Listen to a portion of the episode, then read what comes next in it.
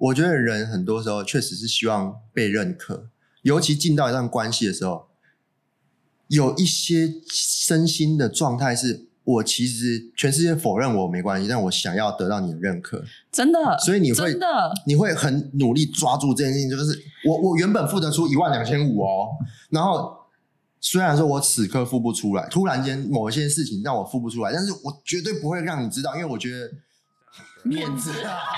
人跟人的相处没有标准答案，每一段关系都有它值得的学习。欢迎收听《婚姻处方签》，为每一段关系找一点良药。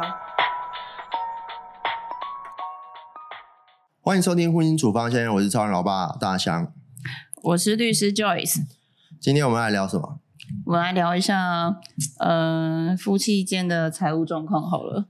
财务状况啊，应该是应该是钱这件事情，至于婚姻到底，我们应该要怎么怎么看待它？我觉得超重要的。我们先不讲婚姻啦，你你之前跟男朋友，你们会互相沟通彼此的收入状况吗？会，很透明的那种，都都知道，真的会。所以当他花条很大条的钱的时候，你会你会觉得，哎，你干嘛浪费钱？哎，怎么讲？我之前的状况是，我会觉得说，你你钱要用在你有办法负担的能力范围之内。如果你用在你没有办法负担能力范围之外呢，我也只能。跟你说后果是什么？那如果你执意要做，那就我也没办法这样。哦，因为你在法律上面没有权利的，你也没有，没有啊？你在夫妻间也没有权利啊？就是他要怎么用？就是夫妻间没有吗？没有啊。夫妻间不是我可以，例如说你你你花了一大笔钱，假如买一台车、买一台房子、买买一间房子，呃，如果我没我不知道的情况下，我是有我是权利受损的，没有吗？没有。哦，我跟你说，就是就是。这只是你们的婚后财产。假设你们哪天离婚了，或哪一哪一哪一方不小心先上天堂了之后，它是婚后财产，它可以当做分配的价值之一而已。对。但是你老婆要买什么，或是或是要要花什么钱，或是付什么债，这个是没有办法干涉的，完全是他的自由。对。哦。所以，所以钱这件事超重要的。所以，其实情侣之间在在处理这个事情。就是，例如说，我买的东西，然后我女朋友生气，她就是很典型的一个情绪勒索而已，就是干干你屁事啊这样。即即使是这样嘛，对不对？法律上认定是干你屁事啊。呃，确实啊。哦。对。可是不得不说，确实很多人。可可是，如果你浪费财产的话，前提是有一方浪费财产太夸张的话，是可以申请分别产制啊。分别产制就是你的财产是你的财产，我产是我的财产这样。对。对。所以，如果有些坏习惯啊，婚后可能可能 bỏ 掉啊，可能怎么样的，你另外一方是没有，另外一方是是没有没有办法说什么的。哎，他可以，他可以说我要跟他离婚啊，就就只能这样，对不对？或是申请改用分别产制啊，然后然后在未来的分别呃财产分配的主张当中，可以主张对方这些坏习惯，然后。呃，假设比如说是赌博诚信的那一方，欠债诚信的那一方要跟就是为家里付出，然后存了很多钱的那一方去要剩余产分配的话呢，这个部分可以跟法院去请求酌减，就是说呃浪费财产那一方，他对于婚姻之间的呃财富累积程程度是贡献是很低的，那可以去请求减免。OK，对对，这是法律上有有所有的保障。我我如果早点知道这些事情的话，我就会减少很多原本婚姻里面的这种争吵。每次我要买什么，干干你屁事啊！不是啊，可是这样子，这个真的是个很大的问题，因为因为以我之前的状况，我们我我自己是可能家庭里面主要的这个经济来源，嗯嗯，所以。那如果我赚钱都是我的钱，可是另外一方他是帮忙顾小孩、照顾家里，没有赚钱，那那怎么办？就是我的钱还是我的钱啊，你不能管我啊。哦，那个就是家庭主妇或是家庭主夫这部分，其实可以请求家庭生活费的。也是法律上，就这是一个哦依据，可以。对所以是多少钱？多少钱？现在法律其认定实我觉的，得双方还是自己协议啦。对对啊，通常嘞，通常会落到多少？哎，如果是夫妻之间本来就有负有抚养义务嘛，哦然后对啊，本来就有抚养义务啊。然后假设小孩子的话，也是经济主要的那一方要去负担这个费用啊。对，对啊，如果我们以离婚或是以分开来住的话，大概台湾和一个小朋友大概我看了很多县市，大概就抓一个两万块左右吧。两万块，但根本养不起啊！养不起。两万块根本养不起吧？呃，但你不能以我们的 range，或是你要以社会大众啊。我觉得两万块就是还是很辛苦啊，就是好吧。但但确实，像我现在身边，我们这年纪啦，三十上下嘛，嗯其实有很多人就正准备要步入婚姻，嗯，然后他们其实有时候都来问我说：“哎、啊，你们那时候钱怎么算的嗯，？”坦白讲，我们那时候真的都没在算，而且这个造成我们婚姻可能有有一些裂缝或不信任。扪心自问就是这样。对，好，这是灵魂大考验的时刻。对，我这到底怎么处理？钱如果如果是你的话，我们先不讲你是个律师，哦，我们先撇开律师的这个角色。哦，对啊，肯定你也会有这种困扰吧？我哎、其实我我觉得钱真的是我这人没有到非常的在意钱，但是我觉得钱很重要，因为它是我们生活的根本。OK，就是就是资本主义奴役的人，干嘛啦你？干嘛？像是那个是我们生活的根本，就没有钱就不能生活。啊，确实啊，你房贷要钱，车贷要钱，然后你呃啊，我想经营事务所嘛，或是啊、呃养宠物要钱，嗯，你生活开销要钱啊。但这些你都可以不要啊啊。这些是你的选择，你选择要有房，选择要有车，但你不一定需要。确实啊，嗯，确实没错，但是但是你要建立一个好的家庭，或是你的生活水准的话，可能它就会是一个必备吧。所以啊所以如果说有一对男女朋友，他们刚开始交往，一开始交往一定都是比较有礼貌嘛，你不可能在干在在你伴侣面前挖鼻屎，对对？放屁，你可能就啊，一开始你就还有点嗯就是有点害羞，啊我要放屁，很有礼貌这样子。对我先我我去厕所一下，然后你就其实只去放个屁，你就出来了。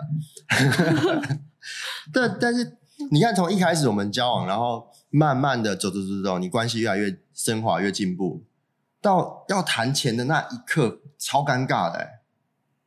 你会怎么样开始这个话题？说，哎、哎呀，你到底赚多少？还是就是不是直接问你到底赚多少吧？不然呢？哎、等一下，我想一下哦。我我哎、其实我还蛮常直接这样问人家，就是你直接问你说哦，你说你是你你一定是不是眼神对到吧？你一定是什么？就是吃饭，人家说你赚多少钱，然后 你 心里面很忐忑不。是啊，我会先讲我自己，哦，我会先，我觉得你要你要别人跟你聊他自己的事情的话，你要先分享你自己，我是认同的啦，对，认同吧。我是认同的，不过就还是很难以启齿、啊。就是就是我我会以说我们分享我们的事业体，像我们大概是怎样怎样怎样怎样啊，然后你呢？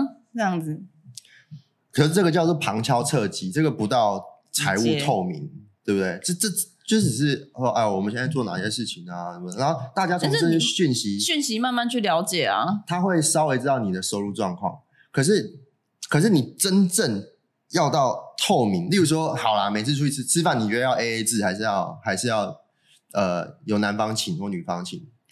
哎、我我这人自己还真的是很不 care 哎、因为哦我觉得有时候像我自己啦，我我自己都是会那个啊、男男生付钱的话，我就会比如说转账，我来配一个一点点给他，嗯，一点点就，十分之一这样。没有到那么 夸就是张，啊，这是一个你帮忙付钱的那个服务费。不是十分之一，大概三，就是我会让男生多付一点，对我会算对，可是可是你去想哦，嗯如果说出去总是都单方付钱好了，他付了一段时间之后，你一定也会好奇说，干，他真的那么有钱吗？所以我不会让男生都男生付啊，对，可是我的意思是说，当我们要开启这个话题，就是相处之间会有很多很多疑问吧。为就是你会好奇，但是你不知道怎么开口。尤其你开口之后，你希望达到一个解答。例如说，好一对情侣，他们准备要结婚了，嗯，其实心里面会有一些财务上面的忐忑，叫做会不会对方其实有负债？哎、其实我觉得这要坦诚不公、哎，我我觉得这件事情是那种就是在在结婚前，你们要踏入，我不管是交往关系或是或是婚姻关系，你就要坦诚不公啊。比如说，就是我觉得我们要往人生下一步走了，那说现实也好，说什么也好，但是就是我觉得我们财务要让彼此知道一下状况。所以那是在一个什么场景下你可以开这个口？我就会直接打电话啊，或是哦，电话就会讲这个，只对啊，或是或是就是约吃饭的时候就稍微讲一下，就是说我觉得我们可能需要约个时间，好好把我们之间的财务状况给理清楚，对我们才有办法好好规划我们下一步。哇，我觉得那个你是很直接的人。我这人就超直接啊，不然呢？那如果他坦白跟你说，哎，我们就你们交往了可能好几年了，他说我我我其实有负债，那我问他说，那你觉得要怎么解决？或者是说我有房贷，我有车贷，那你也有这些负债的话，那那你觉得要怎么解决比较好？或是我们两个要怎么共同解决比较好？哦，这是我们才有办法往下一步走的关键。关键啊。对啊，我之前听过一个说法，他们说，哎，你如果跟家人或亲密的人都没有办法好好的、透明的谈钱，那你们要怎么一起去面对外面的世界？确实啊，因为我们家就是面临过这样的状况啊，我就直接问我爸妈说：“你们身上到底有多少钱？”因为再来的经济压力会是落在我跟弟弟身上。嗯，你们两个不跟我跟我讲说我们家目前的存款跟财务状况的话，你要我怎么样去分配我目前有所有的资源？嗯，我觉得这是一个资源有限性的问题。你要怎么样在钱就是我们的资源，财富就是我们的资源，你要怎么样在财资源有限性的状况之下去扶持一一个家，这才是一个关系、一个婚姻家庭的重点吧？嗯，对啊，虽然说它很现实，但就是这样，可是吧？我我觉得是，但是像我自己是一直以来，呃，大多数时间都在创业。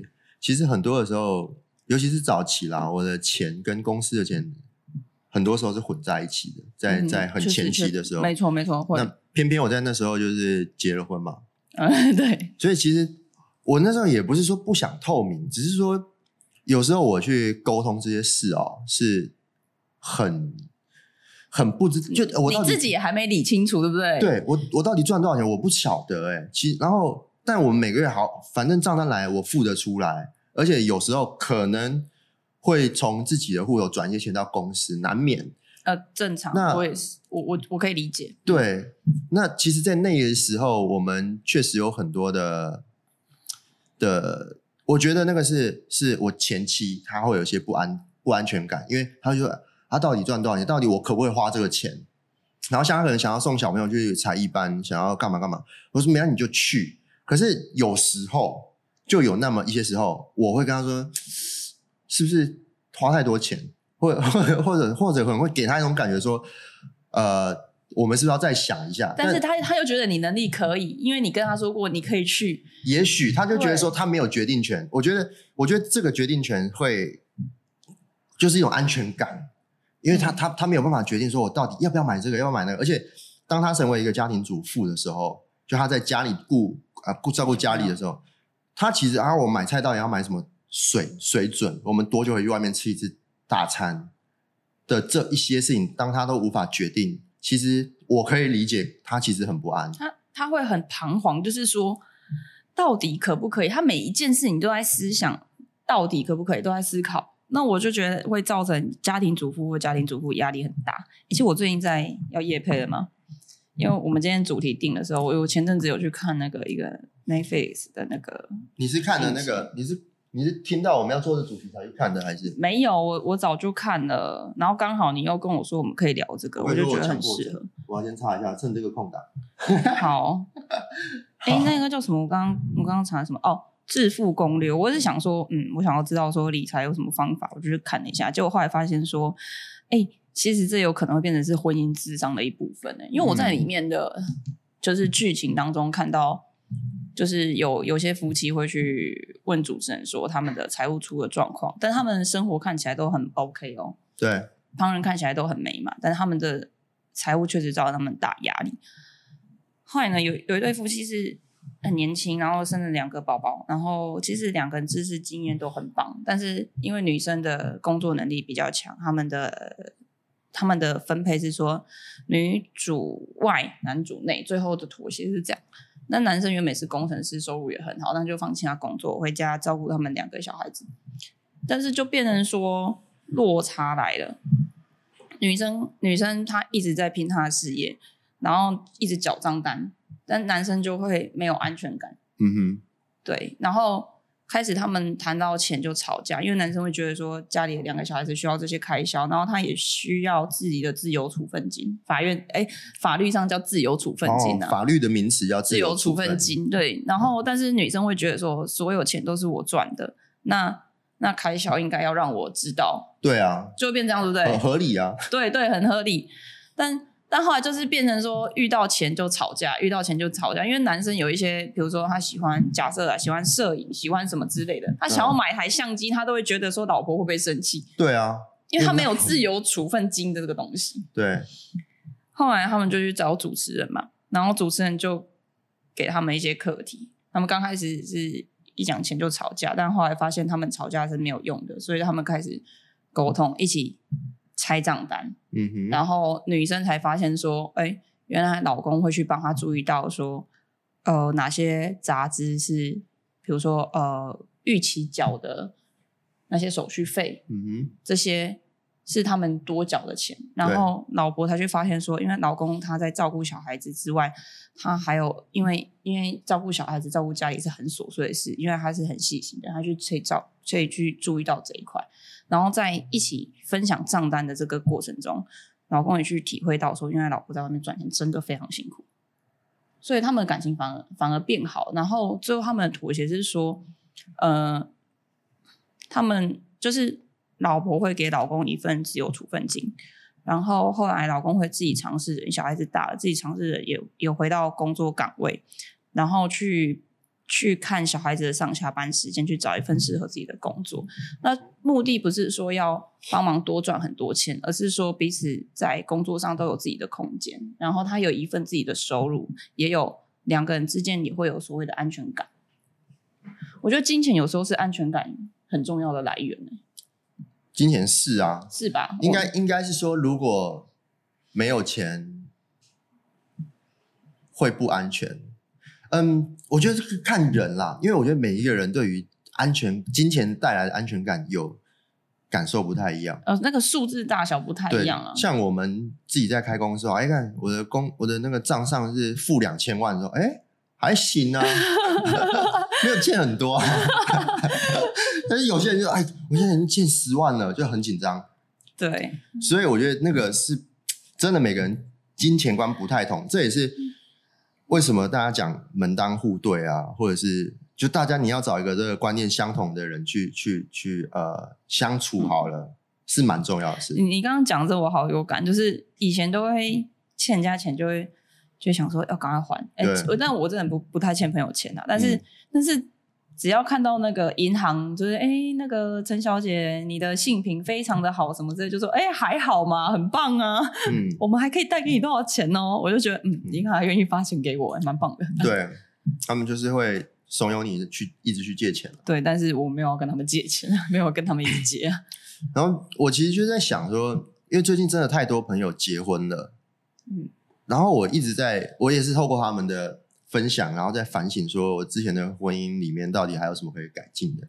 嗯，在男女朋友里面，我自己的经验哦，因为以前没我没有打工，很少打工，然后然后我很早就创业了嘛，十九岁就创业了，所以我大学时期在交的那个女朋友，在谈的恋爱，其实我大学时期谈的那些恋爱里面，就已经处于我刚刚说的那种状况，就是哎，然后我身上总是没钱，那我总是想办法赚了钱。把钱花掉，赚了钱把钱花，就是基本上像月光。可是我不是说有坏习惯啊，我去买打电动、沉迷什么，我就是在创业了。然后因为长时间处在这种状态下，我其实没有办法回答我身边人这些问题。我就看，啊，我的人生确实就跟大家有一点点不太同。以以前大家有储蓄概念，我同学可能会有，哦，我就是打工赚钱存钱买相机或是什么。可是你会想要创业，对，对对，我会我理解，那就是一个洞，我理解。无止境的投入，要看你还要投多少钱，台湾人不知道，但是我就努力赚，然后再投，赚再投。所以，我当当朋友问我说：“哎、她跟她男朋友或她跟她女朋友现在正在讨论说，他们要要要彼此可能要第一个开始记账好了啊、存存钱啊，出去玩啊什么的，要一起安排什么情侣的旅游，然后什什么之类的。我真的发现，看我经验超不够的、哎、但我觉得这很重要，你要一定要有一一小部分的钱是留给彼此的。我我讲玩乐吗？旅游一点彼此的空间，对，这就是我我婚姻失败的原因。因为我我我觉得所有关系经营都需要时间跟钱，不一定要多或少，但是它要有一部分。对，对，那你愿意把你的时间，即使再就是你再怎么忙，你都愿意把那一个小时、两个小时、三个小时，愿意留给对方，或是你愿意把这几百块或一两千块去留给对方，我觉得这都是一段关系经营的开始跟延续。我觉得是不是可以理解成，我可能一个人惯了，就从小就是独立惯了，所以我对自己的生活有超级大的，像你们这叫什么什么什么处分权，自由。自自由处处分分金。啊，自由处分金，对不对？全部都自由处分，我从小到大干，我就是所有事情就是自由处分，我想干嘛就干嘛。然后其实我可能太叛逆了，我爸妈大概也管不太到我。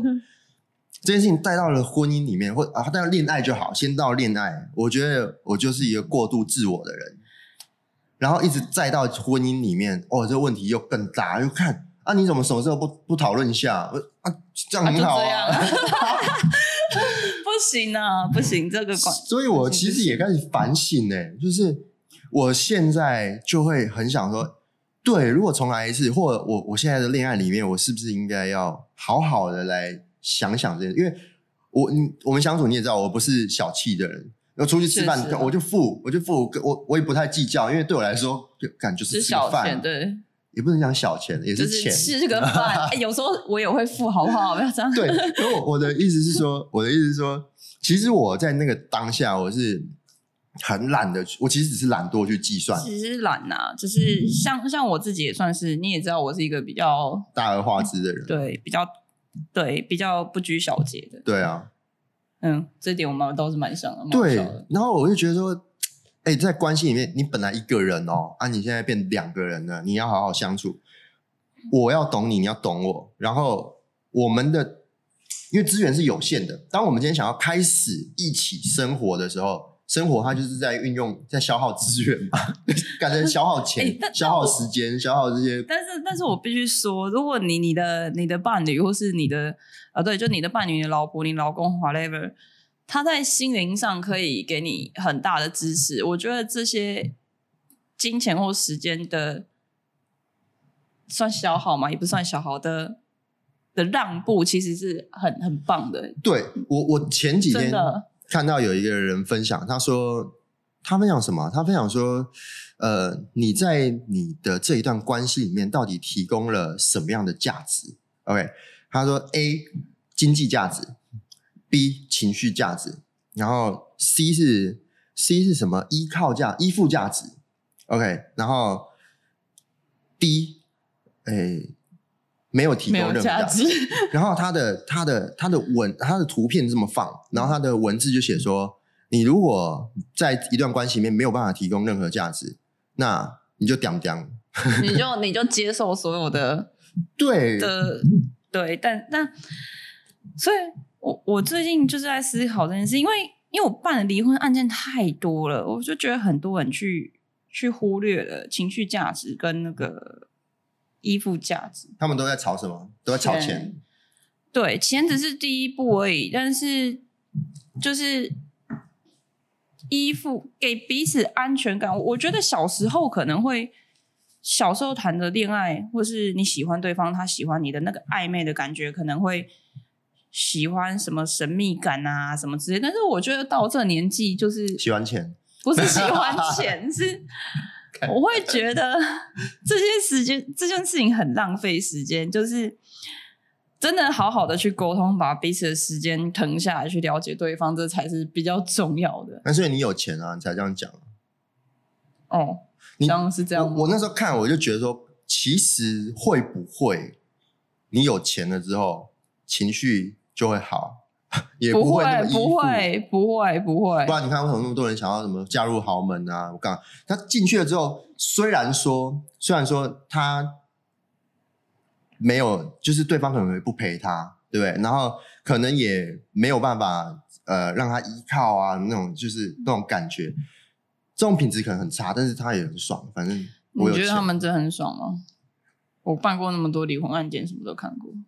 我我不晓得他们具体身心的感觉，可是还是很多人向往啊。我觉得那是向往，但你踏进去那个又又是另外一个世界了。因为感情就是复杂的。嗯、就是人总是不满足的，就是应该是说，就是很多人都只看到金钱带来的安全感，但是金钱它并不是哦，比如说男方很有钱，你就可以进行挥霍，你一定要带出你的价值，才有办法让人家觉得说双方是一个平等的概念。所以我们就宁愿上酒店啊。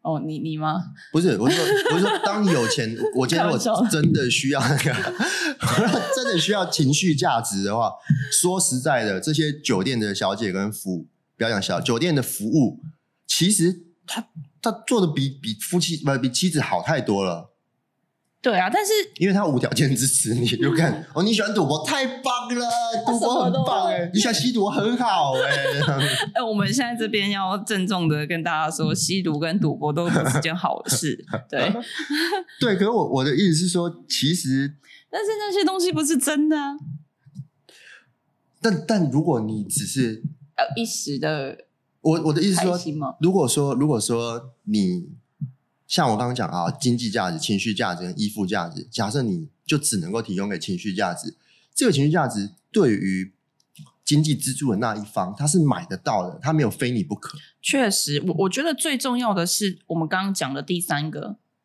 就依附价值，就是彼此跟彼此之间会觉得你懂我，我懂你的那个心灵契合，心灵对，但是我觉得心灵契合要要建立在呃三观要没有差很多，嗯，比如说呃你们的经济价值没有差很多，你们的时间观念没有差很多，或者是你们的嗯、道德观念也不会差太多这个状况之下，才有办法比较去找到一个那个什么刚刚讲什么依附嘛，情依附价值感依附对情感依附的部分，对啊，因为落差太大，真的没办法。像再回到钱哈，我我之前的经验是说，钱有时候你越公开透明，有时候确实会摧毁一段感情，但但这没办法。对啊，怎么摧毁摧毁法？我我觉得有时候是小时候都会看那种什么穷小子，然后追到那个有对钱的那种，对，对然后或是小时候的那个偶像剧都会那个什么什么没有工作，然后被被大老板或是什么大老板的二代，然后安到公司，然后变小助理，然后变成凤凰的故事。但其实我觉得这个好像都有一点不太写实诶、在生活当中。我我自己觉得，我们生在那个年代，我们就是被很多偶像剧啊，然后被很多就是那些那时候的这种影视娱乐的东西所荼毒，摧残，我觉得要摧残。就是他给我们一些很破灭的、啊、很很很扭曲的情感状况。所以在我们小时候那个年代，大家可能也不敢，还不敢出柜哦，对不对？确实啊，就是大家对于同性恋还是排斥。现在没有，因为大家不看电视了，没有那种很主流洗脑的方式。哎，大家的东西是很混乱、很开放的，嗯所以小朋友们他们在看那些什么 YouTuber 啊，然后在就自己在那边滑听这些有的没的乐色 Podcast，对吗？他们他们就很开放，说看其实事情也是可以这样想的，没有像以前说我们的资讯来源很单一，学校怎么教，老师怎么讲，我们就是怎么相信。框框架变大了啊。对啊，嗯可是我我其实就在思考说，像我们好了，如果要过好自己的生活，我们总是会先盘点自己的资源。嗯，就是那我们透过自己有限的资源去创造最大的价值，这就是生活嘛。嗯。如果我今天想要跟一个人走进一段关系，那好像我们就应该把彼此的资源混在一起，接着我们去盘点说啊，我们有这么多钱也好，时间也好，呃，青春、机会 或者是热情哦，共同的梦想，嗯。就是把这些东西都先混在一起，然后你们共同的去架构呃讨我论嘛，我觉得有一部分可能是妥协，有一部分可能是前进，都可以。但我我指的是，例如说，我跟你可能有个共同的梦想啊，我们想要一起去一下是冰岛好了。那那我们现在钱不够，所以我们一起为了这个目标去努力。但呃，就是在这种大前提下面，我们应该彼此透明坦诚。所以就有人说，关系或者是伴侣，它很像合伙人关系，就是、呃对啊，你彼此有讨论过，对你出了一点钱，你出了一点什么，然后我也告诉你我有什么，大家把彼此的资源丢出来了之后，我们去创造一个更大的价值，然后让这个价值得以延续。可是这个就让我一直去思考说，其实我第一段的这个婚姻，我跟我的前妻是我认为是很好的合伙人关系哦，在前期。可是这个股东或者是合伙的这种概念呢，它不是永久的，是有一有一些阶段你需要这些资源，有些阶段大家走着走着就散了，所以会有拆伙。呃，他他需要，如果如果一段关系要长久，他一定需要调整啊，因为不是每个人的人生永远 always 是我们刚结婚或是我们刚交往、刚认识的时，候会，变嘛？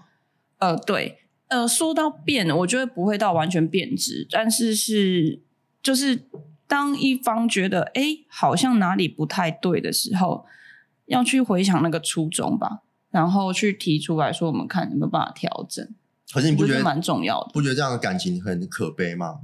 我后来对感情很失望，其实就是觉得这样很可悲，因为我仰赖的是你的资源，你仰赖的是我的资源。但是你不是啊，但是情感也是一种资源啊。就是我们回去想一下我们的初衷，我们要延续的话，或是我觉得我们的关系要做一些调整或更好的话，那就是需要把我们的困难点沟通啊。对，对吧可是我的逻辑是，当我这样子开始思考的时候，我发现感情很廉价。这个呃，感情很廉价的原因是因为我觉得这样子的思考的出发点都是自私的。我希望自己变好，而在我想要变好的这个路上的现在，你可能是当下最好的选择，所以我们在这时候在一起。哎、但我反而不觉得、哎，我我反而觉得是因为你你尊重这个人，所以你才会把你的困扰跟我们之间可能存在的困扰去提出来，因为你尊重他的想法，所以你出来提出来，你会想要听听看他怎么说，不然我就可以很自私的做决定，说决定我要或我不要了。所以最后就会很很受限啊，所以我就是它是个枷锁。我我不会觉得廉价，我反而觉得你去重视，你才会去开口，你才会去，或是你自己会去做一些调整。就是像是像是说，有一方很忙的时候，我相信现在这个社社会，或是像以我们的社会地位跟收入，一定都很忙，但是我们会愿意去为了对方妥协，会去沟通彼此的，呃，不管是说你今天很累，或是怎么样之类的，我觉得这都很棒。我我曾经是认同的，可是嗯。我现在真的不知道我应该怎么去诠释这种事情，因为我觉得，当我们开始了一段关系，很多时候我们是就是被限制的，就是你再也无法自由自在做自己，那也没关系，因为因为有人陪伴也是一种很好的呃安全感。对，可是你知道吗？那种感觉是为什么很多关系里面会争吵？因为大家想的终究是会有一点不同的。嗯嗯嗯，当我今天想要这么做，而你不想，然后我们彼此想到了一个，例如说我想要 A，你想要 B，然后我提出 A 的时候，你也提出 B 的方案，后来我们彼此都不想让步，于是我们思考了一个 C 方案，然后我们就一起决定要做 C 方案咯。但其实去执行这个 C 方案的时候，我心里是有一点委屈的，你心里面也有点委屈，因为对你来说，可能可能 C 方案没有 A 那么好，对我来说可能 C 方案没有 B 那么好，但是还可以接受。于是我们就过上了一个很普通。哎，你你知道我跟你我跟你想的反而不一样。我是觉得 A 跟 B 之间，这一次我让你 A，下次你要让我 B，耶或是说哦 A 跟 B 之间，我们可能有一个 A plus，或是 B plus。A plus 对我来说就是 C 啊，就是要靠近你一点，还是靠近我一点呢、可是我我自己的感觉是，我自己实物的经验是，很多事情是不可逆的。我就讲，例如小朋友上哪个学校，你想要让他上 A，我想让他上 B，嗯，干，最后我们就是好啦，A 可能贵，B 可能便宜，但是 B 可能素质不好，那、不然我们选个 C，这种就是一个不上不下的选择，而且你不可逆，时间就发生了，你决定了就、就走了，那那怎么办？然后等到过了几年之后，你回头看，你会觉得说，早知道那时候听我的对没？然后就吵了。同样，很多投资也是哦，就在钱上面也是干。我们今天我跟你说，我们做这个好不好？啊你说不好吧？那个花那么多钱，然后然后你又选了一个 B，我们大家讨论完好，我们做 C，结果过几年真的他们没赚到钱的时候，大家开始吵了哦。这就是要自由处分金的的概念呢、就是我们有共同的基金，是这个东西是我们不动的，我们一起决定，但是你自己决定，你自己负责。我刚刚可能扯到小孩去，就是这没有办法自由处分，但我对我会联想到，也许下一次我们可以讲，像小孩其实也是一样，应该有一个人来做独裁的决定，就是啊，就全部放任给你，就是主要照顾者。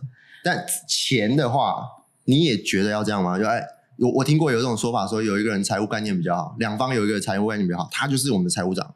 我们今天多少钱就是提交，像政府一样，我我觉得钱就很难，我觉得钱你要一定要有两个人一起的基金跟各自的。各自的，对，嗯就是你们钱再收入再怎么少，或是收入再怎么多，都都要有这个概念，对啊，都要有一起的，然后你觉得那个一起的是透明的，但自己的就是隐私。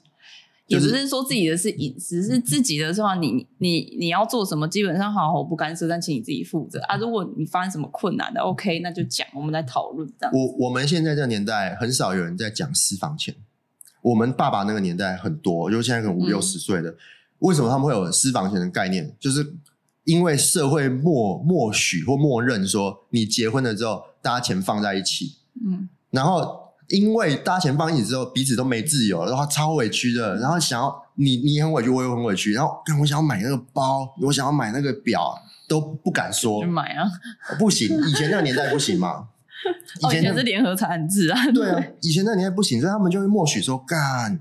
偷偷藏一点，偷偷藏一点，所以就会有私房钱。然后以前那个年代，甚至会怎样？会会会因为说，哎呦，我私房钱被抓到了，那就要闹离婚。对，我干妈，你存那么多私房钱都不，我都，不知道。你怎么没让我知道？你想要干嘛？就是养小三啊？啊对对对你是外遇啊？其实根本没有，就只是想要买个自己喜欢的车子之类的。对哦，我我觉得这些事情是很默，就是社会里面原本很墨守成规的事情，很死板的，后来慢慢开放、开放、开放到现在。坦白讲，我觉得我们反而不知道该怎么做。以前那还简单，以前那样就是干我们结婚钱放一起啦，啊，对啊，然后你你想要偷偷藏的话，就不要让我知道，这样。对大家还睁一只眼闭一只眼。对对，可我觉得现在大家太开放了，我认真觉得说我们不知道该怎么做。其实其实我反而觉得开放的话，像我们也没有也很难藏啦。说真的啦，那个地级成本、建物成本一去拉，就知道说你这个房子设了多少抵押了。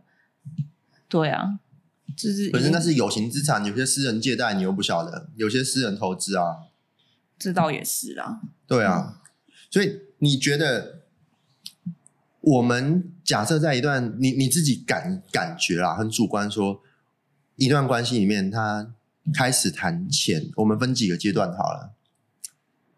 对彼此还财务不认识的时候，哦，是一个就是刚开始交往还不透明的时候；第二个是财务已经透明的时候，啊、已经就是已经迈向透明的时候；第三个阶段叫做原本以为透明的其实其实不透明的时候，候，我觉得我们要讨论这三个议题。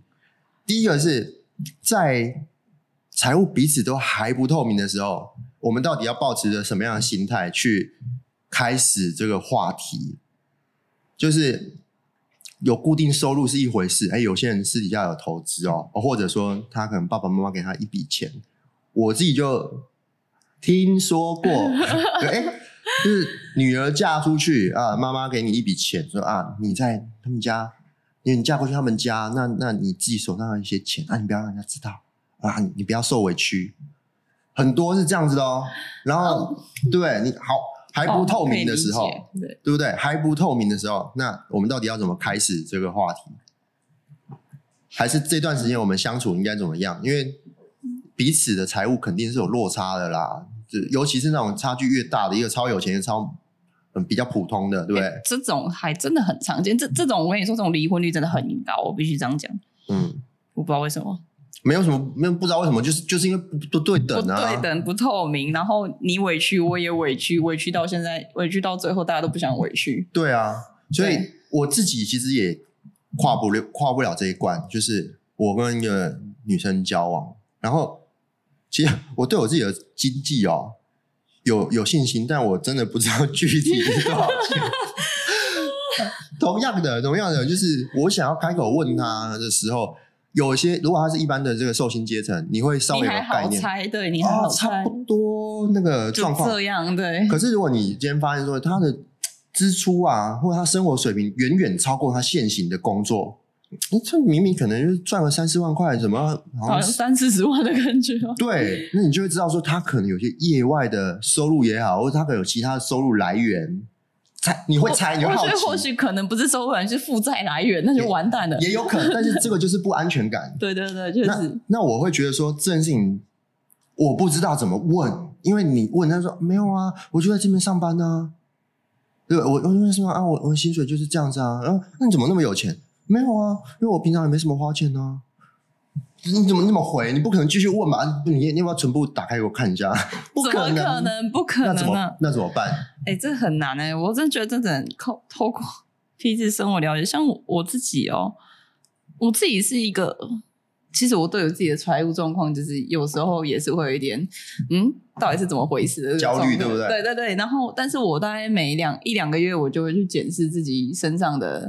现金、现金跟呃投资比，或是就是诶贷款那些的的金流大概是是多少，会剩多少，然后去预估，因为我们我们很难去预估我们自己的实际收入是多少，但是大概会有一个 range，对，就不能低于多少会死啦，会赤字啦，赤字的时候知道啦，对对，就是。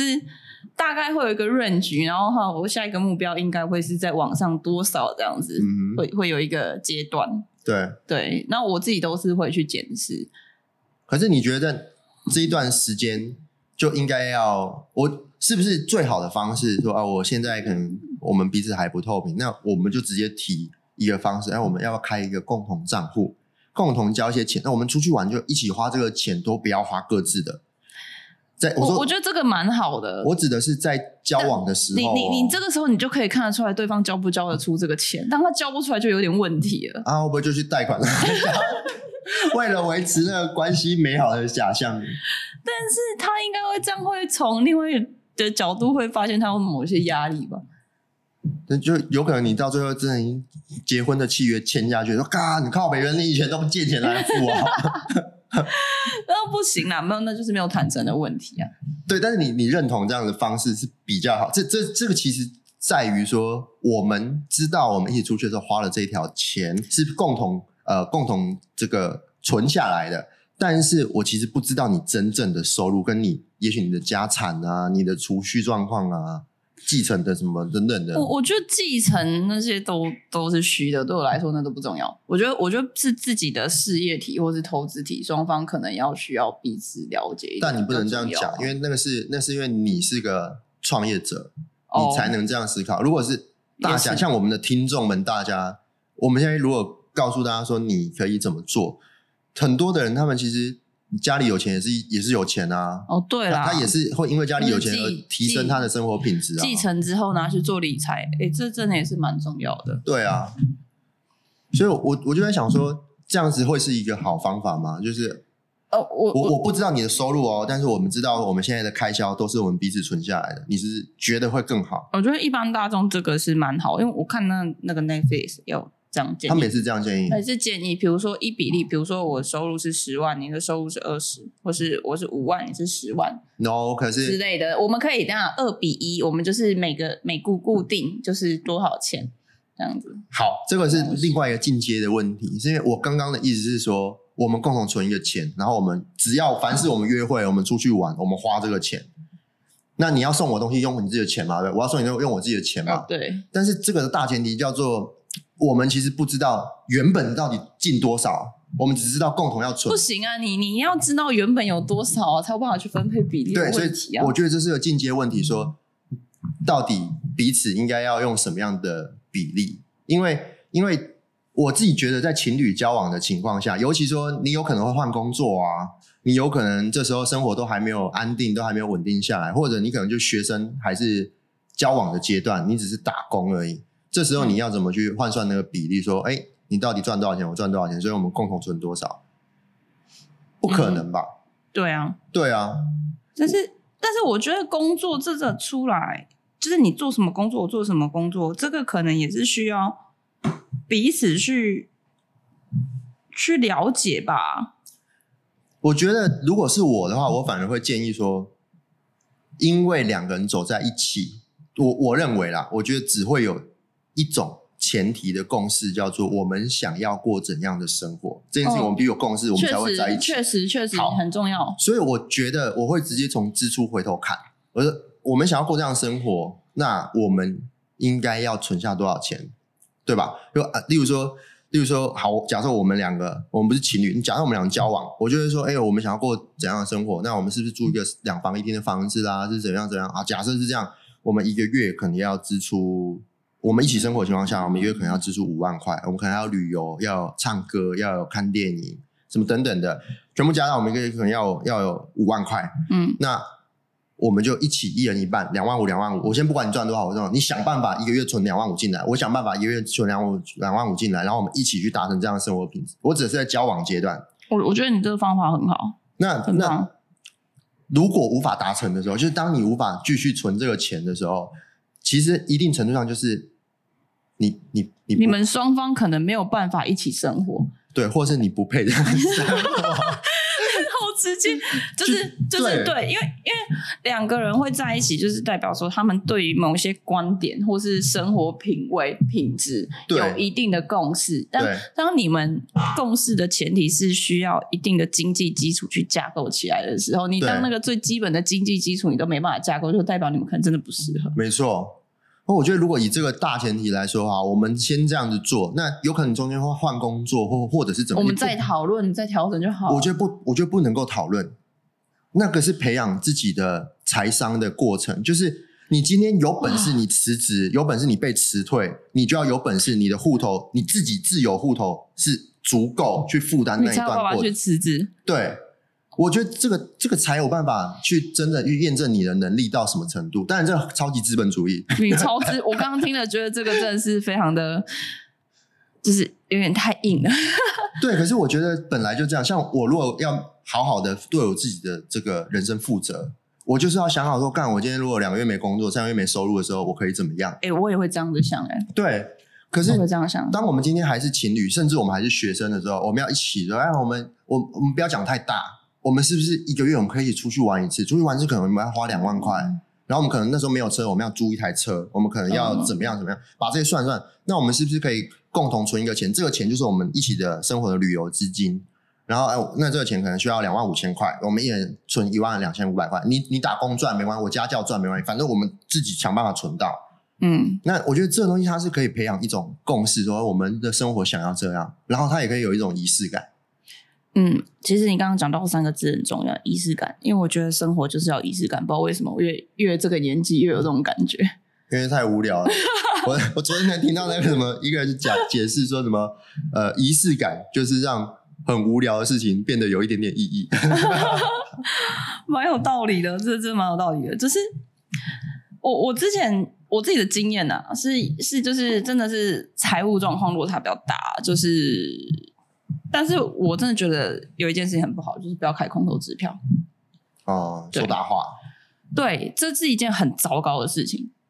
我觉得我刚刚那种方法确实有可能带来一些，如果你彼此真的是太爱面子的人，你他会先说好，对，然后到时候做不到的时候，就是各种然后就会对对方有一种情绪勒索，就是啊，我那时候就是太爱你，所以我才会先说好。我就心里想说，what？嗯。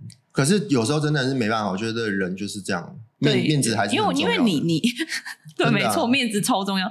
你你这个状况，我之前有过，但最后就是我刚刚讲的那个状况，就是我我自己在感情世界当中，我觉得没有面子不面子的问题，呃可能是我是女生啊，呃当然我大家听众可以可以多参考，嗯。就是当当你会愿意跟这个人相处的时候，你会愿意腾出时间跟空间的话，其实面子真的没那么重要。我就越老越觉得面子不重要了。嗯嗯，年轻的时候超爱面子，不知道在爱什么的。我他妈就是要成为一个优秀的创业者，我就是哎，就是要赚很多钱，因为你已经有这样子的状态了，所以你就会觉得这个没那么重要。有可能，对，对，就是对，但是就是 对，可是我知道，就是就是问感情的问题，就是这时候开始是开始有了裂痕，对，但是那个裂痕要想办法去修复啊。然后你会说，你会说哦，中间就是那种坚贞无比的爱情，就是共患难，可没是没有什么坚贞无比，只有你愿意提出问题，就是好不好？哎，这句话真的我今天金句，哎，我我觉得对，好啦，所以这是我们给的建议啊。如果你今天是男女朋友，还没有还没有透明的，你们可以采行这样的方而且式。而且说真的，我觉得在这一段关系当中，不是要去要面子，而是你愿意去展现你的脆弱，脆弱才是人性最可贵的东西。哎、我认同。真的，嗯一个人去懂你的脆弱，懂在适时的时候跟你说声早点睡，记得吃饭，这是一件很温暖的事情。真的，我觉得我之前一段婚姻就是做不到这件事情，真的。所以你才会跟我认识啊。对，因为我会，因为那时候会会很想要扛起很多东西，就我不能够让别人担心，我不能让妻子、让呃岳父母啊、大家家人们担心。其实我我我也是这样的个性，但是越到一个年纪，不是年纪，对，还是要懂得求救啦。求救或是其实去展现脆弱，因为没有人是完美的，去展现你的脆弱跟不完美嗯，是很可贵的一件事，因为你相信这个人。对，你你愿意在他面前展现出你无助、脆弱的那一面，我觉得这是很很很棒的。所以各位听众，如果你们遇到了一个这样子的人，哎，他愿意跟你分享脆弱，而且呢，你们可以一起落实这种共同账户的方式，在交往阶段哦，哎，落实共同账户的方式，我觉得蛮好的。但这边有个法律问题，就共同账户如果设在我的名字下面，嘿 嘿，嘿嘿，没有啊，可以签内部契约啊。哦，有这种做法啊，对啊，是是情侣关系就可以签的，我们两个人的目标是往婚姻的方向走嘛？那我们有一个共同账户，我们大概每个月会存多少钱进去？那假设我们没有走进婚姻的话，这个账户的钱我们要怎么平分？这个是可以写契约的。如果刚好就是五十五十的话，那最后分也是五十五，就跟股份一样啊。对啊，就这样哦。可是这东西需要找律师来写吗？可以自己写，也可以找律师写。自己写有没有哪里有范本？我们在离婚学院上面有，哦，好好，我们以后让大家当漏一对，我们可。以可以把它放上去 对，我们以后让大家当漏一下。啊，蛮好的，这个可以把它注记下来，从我们帮我们注记下来，我们要写个这个东西，对对对对，我们要写个就是就是契约这样对，一。个范本给大家参考契约。那如果你们真的是很有钱的哦，一个人呃，你们共同账户一一个月就要存两千万哦，那嗯可能你们可以来找我们 Joyce 律师 你们问题比较复杂一点，对，两千万这可能 对对会有其他风险。对，没错。好，我们下下一个讨论的题目啦。如果说今天已经是透明的，对，好，已经是就是我已经知道你有多少，你收入多少钱了，然后我的收入多少你也知道，互相知道了，然后我们也有共同的账户了。呃，假设八万跟三万啊，八万可能是他在他在他的学经历可以达到八万，他可能花了十年二十年的努力到了这个八万十万的收薪阶级，对。那三万块可能是他就是很不幸运。对，所以所以我觉得很多时候是回到互相这件事情、欸，所以好，假设一个八万一个三万，两个人在一起，然后彼此透明，哦，一个月八万，一个月三万，那那共同存的，你觉得这个比例应该真的是按比例吗？好，我们一起要存五万块，五万块的情况下，怎么可能八万跟三万存五万，你有一半都要拿出来，不太可能。价值观扭曲，大概两 万两到三万就存个两万好了，两万差不多，八万加三万，然后存两万块，那这个比例到底要怎么分？假如说我觉得二比一，也都是三万的拿六千出来啊，或那样八千出来啊，那其他的就就八万的处理啊。然后那个共同账户是用来支付哪哪些？但是我觉得共同账户哎你你你这样子讲我觉得共同账户又有点太少了因为假设他们你要你要考虑的还有是他们有没有房贷跟车贷的问题哦。就他们已经走入婚姻才会透明嘛或者是准备走入婚姻才透明不然干嘛？所以说我们先不考虑房贷车贷的问题。不考虑啊当然不考虑。不考虑。有些人他妈就是不想租房子如果不想买房子的那些概子只租车。Ok 好好好。对啊。对啊就就这个比例啊一比例租这样一比一租就一比一出蛮好的啊。一比一租我听懂了。然刚想说为什么只听到屁股啊？所以可是一比例去把这个钱存下来然后他支付的费用就是好我们共同生活的呃目标的这些支出。那如果有一天我觉得当透明的时候啦当透明的时候就遇到一个状况因为前面我们说那种状况是我不管你收入嘛，你想办法生钱出来，你就算呃两两年这个不工作，你只要有办法缴出这个共同账户，我都无所谓嘛。嗯。但现在不一样哦，现在已经透明了，我我会开始担心你。假如说八万加三，你说一比例没问题，一比例，结果有一天八万的这个突然被辞退了，但，突然没钱了，那不可能还是一样。那你们的共同账户是不是要考虑说这两个月我们就变六千就好了？对。所本来就是就像是股票有涨有跌啊，嗯，对吧？也有可能变壁纸啊 有可能下市啊，壁纸的时候赶快逃，就要离婚，就你赶快签离婚这样。不是啊，感情不能用金钱 衡量，你真的很资本主义啊你。好啊，难怪你是你是开公司，我是开书。如果八万跟三万，它会变成？我觉得前面那种做法，我们叫做固，又像定存，我不管你。赚到你他们时间到那个基金那个基金我我我觉得大大家可以有个观念就是我跟大家分享。那个基金其实不是说我们共同生活品质之外那个基金包括就是当我们彼此遇到困难的时候这笔钱或许可以帮我们支撑过这个困难。哦。我我觉得这个很重要哎 ok 生病啊什么时候出车祸对啊或是哪一个人就是就是遇到了裁员起啊或是经济不好的时候对啊，好像疫情的时候，很多人就闹离婚。为什么没有这样子共同的困难的一个状况或观念？OK，那如果是保险这件事，你可以用共同基金出吗？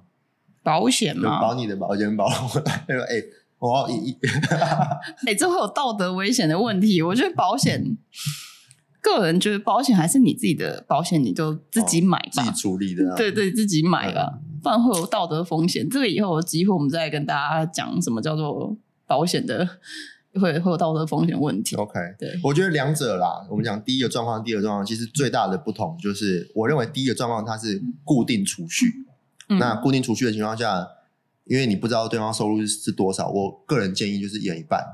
就是那是在你交往的阶段或是你工作还不稳定收入还不稳定的情况我觉得就这样子做是最最可以啊要不就要不然你们就直接公开透明对。公开透明就是我们现在讲的第二个阶段了。第二个阶段我觉得他要衡量的就会是你每个月存的钱可能不一定是一样的。可能是可能是随着每个月的收入比例例如说假设像我是创业者我的收入确实就不不一定。那如果对方他如果两方都是创业者啊两个收入不稳定或两方都是接案的假设你是演员呐假设你是什么就是一些接案工作者好了收入不稳定的情况下我觉得可以采行这种状况，就你们共同，例如说，我这个月三万，你这个月五万，然后我们就是按多少比例，就是算 percentage。那如果下个月变成我五万，你三万，哦，就是用用这种方式，它是浮动的，每个月我固定要存多少钱不知道，嗯，但是就是我们固定提交一个二十 percent、三十 percent 类似这样放在里面。我个人觉得这样方式是比较好，这样其实蛮好，因为。假设是接暗示的话，你比如说，我愿意把我的收入的十分之一，你也愿意把你收付收入的十分之一，投入到我们的未来跟我们我们的当下跟未来的话，那其实我相信这笔钱在可能某一方生病了，或是某一方突然被辞退，这个钱都是很好可以帮助彼此渡过难关的一个工具。我对是救命钱啊！对啊，嗯，但是想想觉得好好好好焦虑。现在我一个人就没有那种救命钱的概念，哎，都凡事都要自己来。可是，但是如果我们要这蛮，因为你要走长远，这是蛮重要的议题啊。如果我们要落实这件事情的话，我们也需要签契约吗？就假设是这种 percentage 的方式，还是刚刚那份契约沿用就好，改一下可以啊，可以。改一下就好。那也不需要经过律师嗯，要找律师协会是很欢迎。哦，对啊会多付点钱啊。对啊，非常的 服务费。如果你们每个月固定就是可能两百万到两千万的收入在跳的话，那应该要找律师了。对，但是你如果只是两万、三万、四万，我觉得知道，其实、嗯其实我觉得很多时候并不是律师可以去帮你们把关的，哦律师只是给你们一个建议，或是法律上的风险，但很多事情是需要透过彼此去相处，磨合出自己最适合彼此的方式，然后法律只是当你们没有办法处理的时候给你的一道防线而已。嗯哼哼，如果什么事情感情都扯到法律的话，那感情就不用谈了，很蛮蛮有道理的。对？我也是觉得，就是我以前就有一种想法说，其实根本不需要结婚，因为结婚就只是一纸契约罢了。所以我超级否认结婚的意义。我觉得，干我们如果还会好好相处，好好相处才是真的。法律不法，不就是结婚不结婚那是一回事。但是如果我们今天在婚姻里面无法好好相处，那干脆不要结。如果我们今天没有结婚，可是我们可以好好相处，我觉得那也很棒。就是每个人价值观的不同，像我自己是会想要一步一脚印，就是慢慢的去去去建立一个关系的。就是个庸俗的人，对啊，我就庸俗怎么样？对，不会啊，还是还是、嗯我还是很支持很多人去结婚啦。对啊，这样子离婚才有钱赚。哎、你在乱讲什么？如果你们想要离婚，哎、或者是你们结婚问题，可以上离婚学院看一下。或者可以听我们 podcast 了解一下现在普罗大众的困扰，这样。我我觉得这样第二个问题应该也算有解答到大家吧。如果你们还有什么想法，可以跟我们讲啊。那我、嗯我觉得应该是有解答到。我觉得蛮好啦，对啊，应该有吧。嗯，如果说今天啊，如果讲那种极端的状况，就是有一个人这个月或者连续几个月真的一毛钱都没有，那那个就不是 percentage，因为零乘以多少 percentage 都都是零。这时候真的是考验，就是我刚刚讲那句话，没有什么是什么绝对的。这对，然后只有你愿意把问题提出这样子，对啦，所以我觉得关系说到底还是一个动态滚动，你要好好沟通。求救，哦要懂得求救，你要懂得跟你的伴侣求救。嗯，当你的伴侣不愿意救你的时候，你就知道你们的关系差不多结束了。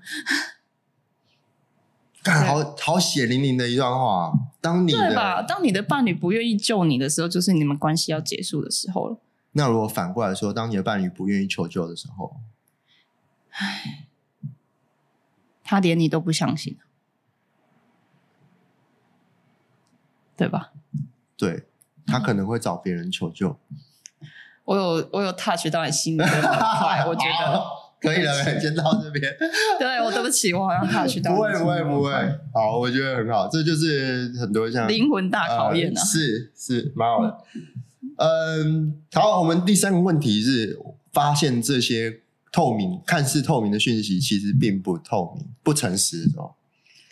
不诚实哦，我我觉得我自己的观点哦，你要从这些不诚实后面去读出他的意涵，为什么他要对你不诚实？可是前提是你要发现他对你不诚实。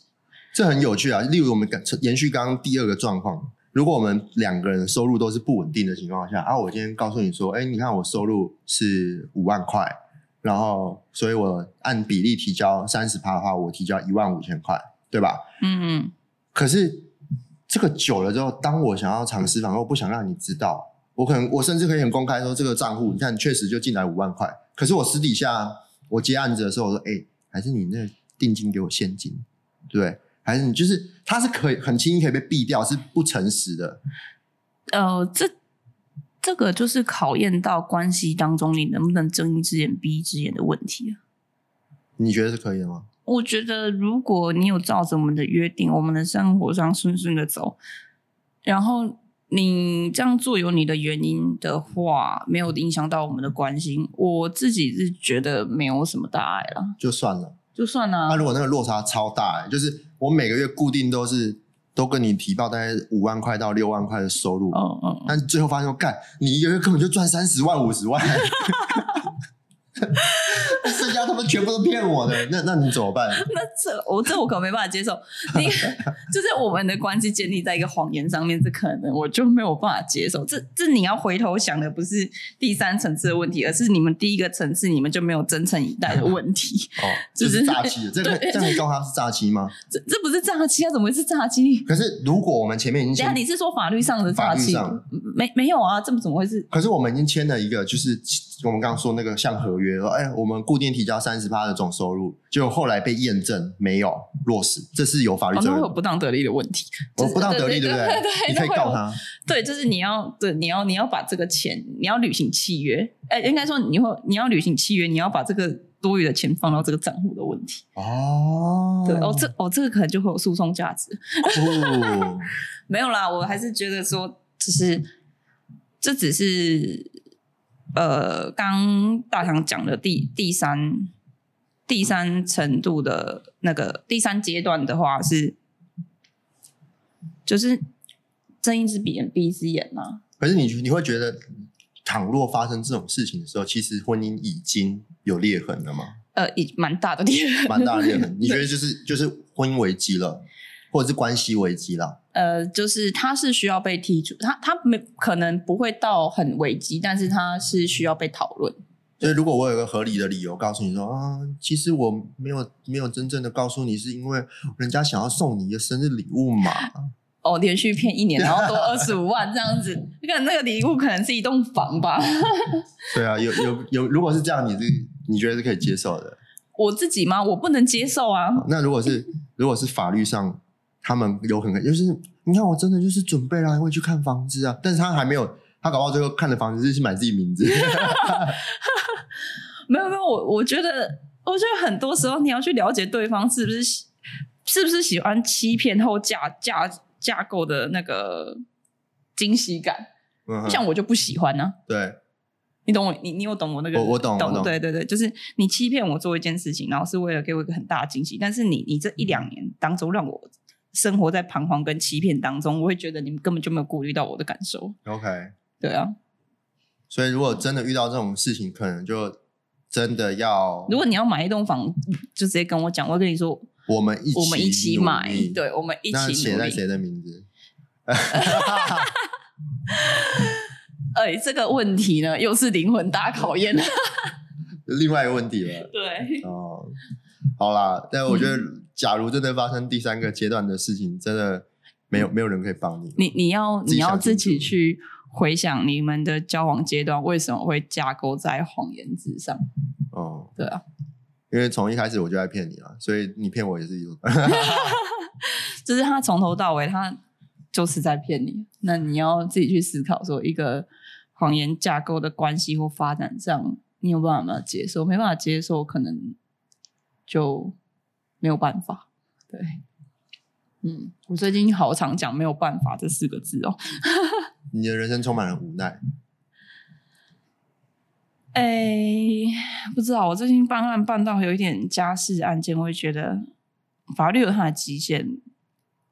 律师是在你的婚姻关系、家庭关系要结束或是危机的时候，陪你走一段的人。或是给你一些法律顾问的人，但是他并不是为了你的失败婚姻或家庭关系负责的人。我觉得很多听众或当事人，你们要把我这句话听进去。嗯，就是这个关系跟这个家庭始终要负责的是你自己。嗯嗯嗯，对。好啦，那以上就是我们这一期的婚姻处方签。对啊，嗯，如果你们有任何婚姻上面问题，也想要听我们聊聊的。那欢迎到我们的 Instagram 上面，哎，我们 Instagram 叫什么？Mother Life，Mother Life 二零二三嘛，好像，好像是干自己看。我们会 在那个下面的叙述栏里面就是有放，对，也会放呃我跟 Joyce 的两个人个人的 IG。那如果你们有任何问题，都可以欢迎直接联络我们。好，好，更多的婚姻问题呢，欢迎上我们的理论学院官方网站，然后。呃，希望可以为大家，希望这期的内容啊，可以呃解答到大家的问题。然后我的那个陈乃慈律师的粉砖上面呢，我的顶置就是我们婚姻处方签的发文，也可以直接在下面留言说你想听什么，你想聊什么。对，对没错。那希望我们以后可以定期更新啦。我也希望我我们两个大忙人，对我们只要有时间，那如果你们想要上我们节目，想要当面的跟我们讨论你的婚姻或关系问题，哎，我们也很欢迎。就是希望我们的经验跟我们的 Joyce 的专业哦，是可以帮助到大家。嗯谢，谢大家，拜拜。拜拜。